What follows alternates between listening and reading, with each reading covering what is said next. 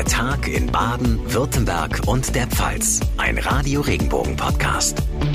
Hallo zusammen, ganz herzlich willkommen zu einer neuen Ausgabe unseres Podcasts. Heute am Dienstag, dem 11. April. Mein Name ist John Siegert. Freut mich sehr, dass ihr einschaltet. Drei tote Kinder haben am Osterwochenende bundesweit für Schlagzeilen und vor allem für Entsetzen gesorgt. In Hockenheim wurden zwei sieben und neun Jahre alte Geschwister getötet. In Ulm kam ein siebenjähriges Mädchen gewaltsam ums Leben. In beiden Fällen soll die eigene Mutter bzw. der eigene Vater für die Tat verantwortlich sein, also die Kinder getötet haben. Darüber wollen wir sprechen mit dem renommierten Kriminologen Professor Dr. Christian Pfeiffer. Schönen guten Tag, Herr Pfeiffer. Hallo. Herr Professor Pfeiffer, die Hintergründe sind noch unklar, heißt es von der Polizei. Dennoch die Frage, äh, wie bewerten Sie diese Taten zum jetzigen Kenntnisstand? Wir haben bei uns am Institut mit Geldern der Bundesregierung sämtliche Fälle von Kindestötungen untersuchen können über einen langen Zeitraum. Eine beruhigende Botschaft gibt es immerhin. Der Höhepunkt des Tötens war in den 50er, 60er Jahren. Seitdem hat das drastisch abgenommen bei sieben bis unter 14-Jährigen um fast 70 Prozent weniger als noch in den 50er Jahren. Aber in den beiden Pandemiejahren, da ist es deutlich wieder nach oben gegangen von 16 auf 30, also fast verdoppelt. Danach wieder ein leichter Rückgang auf 26, das ist der aktuelle Stand. Immer noch viel. Die Aktenanalysen, die wir machen konnten, zeigten, es sind fast immer Überlastungssituationen von Vater oder Mutter, die dann als Täter auftreten. Sie sind überfordert. Manchmal ist auch Wut. Man will den anderen, weil der sich getrennt hat und plötzlich mit einem neuen Partner lebt, massiv treffen. Und dann ist die Tötung eines Kindes die schlimmste Rache, die man nehmen kann. Manchmal auch psychische Überforderung, psychische Erkrankung. Das sind auch Vorgeschichten, die häufig auftreten. Glauben Sie, es hat irgendwas ähm, damit zu tun, dass jetzt eben die Osterfeiertage waren, dass das dann jetzt so geballt an einem Wochenende passiert? Das spielt eine Rolle, immer wenn Familienfesttage anstehen, wo man sich trifft, wo man sich freut, dann kommen auch die Erinnerungen an glückliche Phasen und die Wucht der Emotionen trifft einen voll und ganz, wenn man nicht mehr in der familiären Glücklage ist, sondern im Gegenteil verzweifelt ist, wütend ist, Hass hat. Also von daher ist es nicht so überraschend, dass Ostern und Weihnachten gefährliche Zeitpunkte sind, weil sie eben auch schmerzhafte Erinnerungen offenlegen, wo es mal in der Familie besser lief. Also das heißt im Klartext, die Leute, die fühlen sich dann eben erinnert an bessere Zeiten und äh, weil das eben nicht mehr so ist, dann kommen sie in diesen Verzweiflungszustand und wissen sich dann manchmal nicht anders zu helfen. Ja, also nicht selten auch dem zeige ich es, was er mir zugefügt hat. Also es ist oft entstanden aus einer familiären tiefen Verletzung, äh, die dann äh, dazu führt, dass die Kinder büßen müssen. Aber offen ist ja noch, ähm, ob auch hier psychische Erkrankung eine Rolle spielt. Dazu hat die Polizei ja noch gar nicht gründlich ermitteln können und die Sachverständigen noch nicht einschalten können. Da müssen wir abwarten, was als Erklärung kommt. Das dürfte im Augenblick die Situation sein. Insgesamt muss man sagen, befinden wir uns in Deutschland in einer eher guten Lage. Wir hatten im Jahr 2000 noch 960 vollendete Tötungsdelikte in Deutschland. Jetzt sind wir bei 513 angekommen, also fast die Hälfte weniger. Äh, von daher steht Deutschland im internationalen Vergleich, was vorsätzliche Tötungen angeht, glänzend da. Nun ist ja in vielen Medien am Wochenende geschrieben worden, schon wieder ein totes Kind, in Anspielung auf die zwölfjährige Luise aus Freudenberg, die aber nicht von eigenen Eltern, sondern mutmaßlich von einer Freundin, von einem anderen Kind getötet wurde.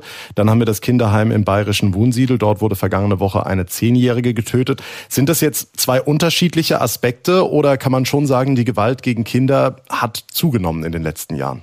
Nein, hat sie ganz sicher nicht. Ähm es sind auch völlig unterschiedliche Geschichten. Einmal Konflikte unter Kindern, einmal in einem Heim, in einer belasteten Sondersituation. Und das andere sind Eltern, die aus irgendwelchen Gründen ausrasten und ihre Emotionen nicht mehr kontrollieren können und das an den Kindern auslassen. Die Gesamtlage ist, wenn wir das Töten in Deutschland anschauen, sinkend, deutlich sinkend. Und den emotional belasteten Familien, da kommt es dann gelegentlich doch zu solchen grässlichen Geschichten, die aber insgesamt seit den 50er Jahren auch deutlich abgenommen haben. Lassen Sie uns auf die ähm, Gefühlswelt dieser betroffenen Eltern zu sprechen kommen. Also Sie haben eben gesagt, dass manchmal auch der Fall ist, dass man dem äh, getrennten Partner eins reinwürgen will, dass man dann eben das höchste Gut, was man, was der, was der äh, getrennte Partner hat, äh, dass man ihm das wegnimmt. Angenommen, wir sprechen jetzt von Kindern, die eben das gemeinsame Kind sind, also von dem der mutmaßliche Täter, die Täterin selbst Elternteil ist. Jeder Vater, jede Mutter kann sich da reinversetzen, wie, wie unvorstellbar es ist, dem eigenen Kind was anzutun. Also ist Rache ein so viel stärkeres Gefühl als die Liebe zum eigenen Kind oder spielt da Verzweiflung eine Rolle, dass man dann doch zu so einer Tat fähig ist? Die Analysen, die wir durchführen konnten anhand von Akten, da sind ja auch immer Gespräche dokumentiert, die Sachverständige mit den Tätern, Täterinnen geführt haben. Da ist das Zwischenfazit klar gewesen. Die Menschen, die solche Taten begehen, befinden sich selber in einem Zustand von Verzweiflung, von extremer Ausrastung, äh, gemessen an ihren normalen Zuständen. Es gibt Rachemotive, die sind aber eher selten. Also äh, der typische Beispielfall, den ich in Erinnerung habe, ähm, die Mutter ist neu verliebt, hat sich von ihrem früheren Partner, dem Vater der beiden Kinder, getrennt aber am Wochenende äh, möchte sie verreisen mit ihrem neuen Partner und fragt den Vater, ob er an diesem Wochenende die Kinder nehmen kann. Und er ist so wütend, so unfassbar wütend darüber, dass sie ihm das zumutet. Sie selber äh, in der Glücksbeziehung mit dem neuen Partner irgendwo in einem schönen Hotel und er darf die Last der Kinder Betreuung übernehmen, ja, dann tut er eben das. Das war das klare Motiv. Das ist selten, aber es kommt vor, dass man aus solchen Gründen die Tat begeht. Bei der Mutter, die hier zwei Kinder getötet hat, äh, da würde ich eine reine Verzweiflungstat unterstellen. Nicht, dass sie ihren äh, früheren Partner damit schädigen will, sondern äh, da bin ich gespannt, ob sich die Sorge bestätigen wird, dass die Mutter psychisch stark belastet war, vielleicht sogar erkrankt war und keine Hilfe und keine Unterstützung hatte. Das ist ein durchgängiges äh, Phänomen, das bei der Betrachtung von Tötungen, die durch Eltern, durch die biologischen Eltern erfolgen, dass da meistens tiefste Verzweiflung die Rahmenbedingung war, dass man keine Unterstützung, keine Hilfe hatte und sich nicht besser zu helfen weiß, als die Kinder umzubringen und nicht selten sogar über Suizid nachdenkt und der wird dann verhindert oder man hat die Kraft nicht mehr und lässt dann das sein. Und genau das Gegenteil war ja der Fall. Das, hat, das äh, ist ja in beiden Fällen auffällig, dass in beiden Fällen sowohl Mutter als auch Vater in Ulm und in Hockenheim äh, selbst die Polizei nach der Tat verständigt haben. Das sagt nichts aus über die psychische Verfassung während der Tat, sondern das ist dann das Entsetzen darüber, äh, wenn man aus der emotionalen Kernbelastung raus ist, die einen in die Tat hineingetrieben hat, dass man dann das Richtige macht, die Polizei informiert und sich stellt und das in Kauf nimmt, was jetzt auf einen zukommt, nachdem man aus der aktuellen Krisenlage der Verzweiflung, der Wut, was immer einen motiviert hat, aussteigen konnte und dann 110 anruft. Wir sind gespannt, was die Ermittlungen der Polizei und der Staatsanwaltschaft bringen werden in den beiden Fällen in Hockenheim und in Ulm.